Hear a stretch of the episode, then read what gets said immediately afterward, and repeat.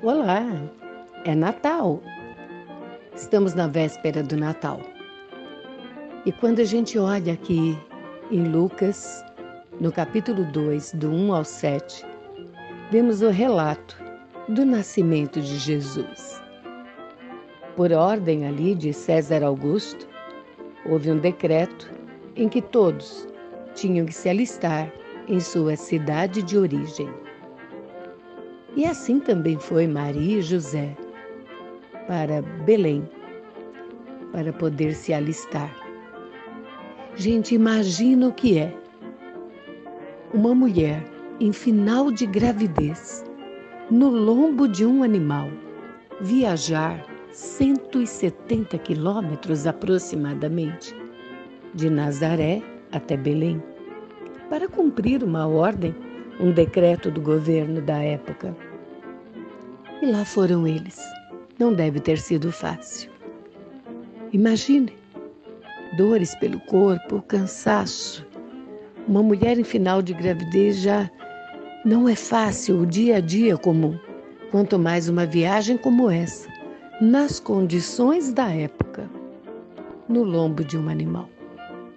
Quando chegaram a Belém, imagine ali aquela cidade lotada. Todos que nasceram ali tiveram que voltar para ali.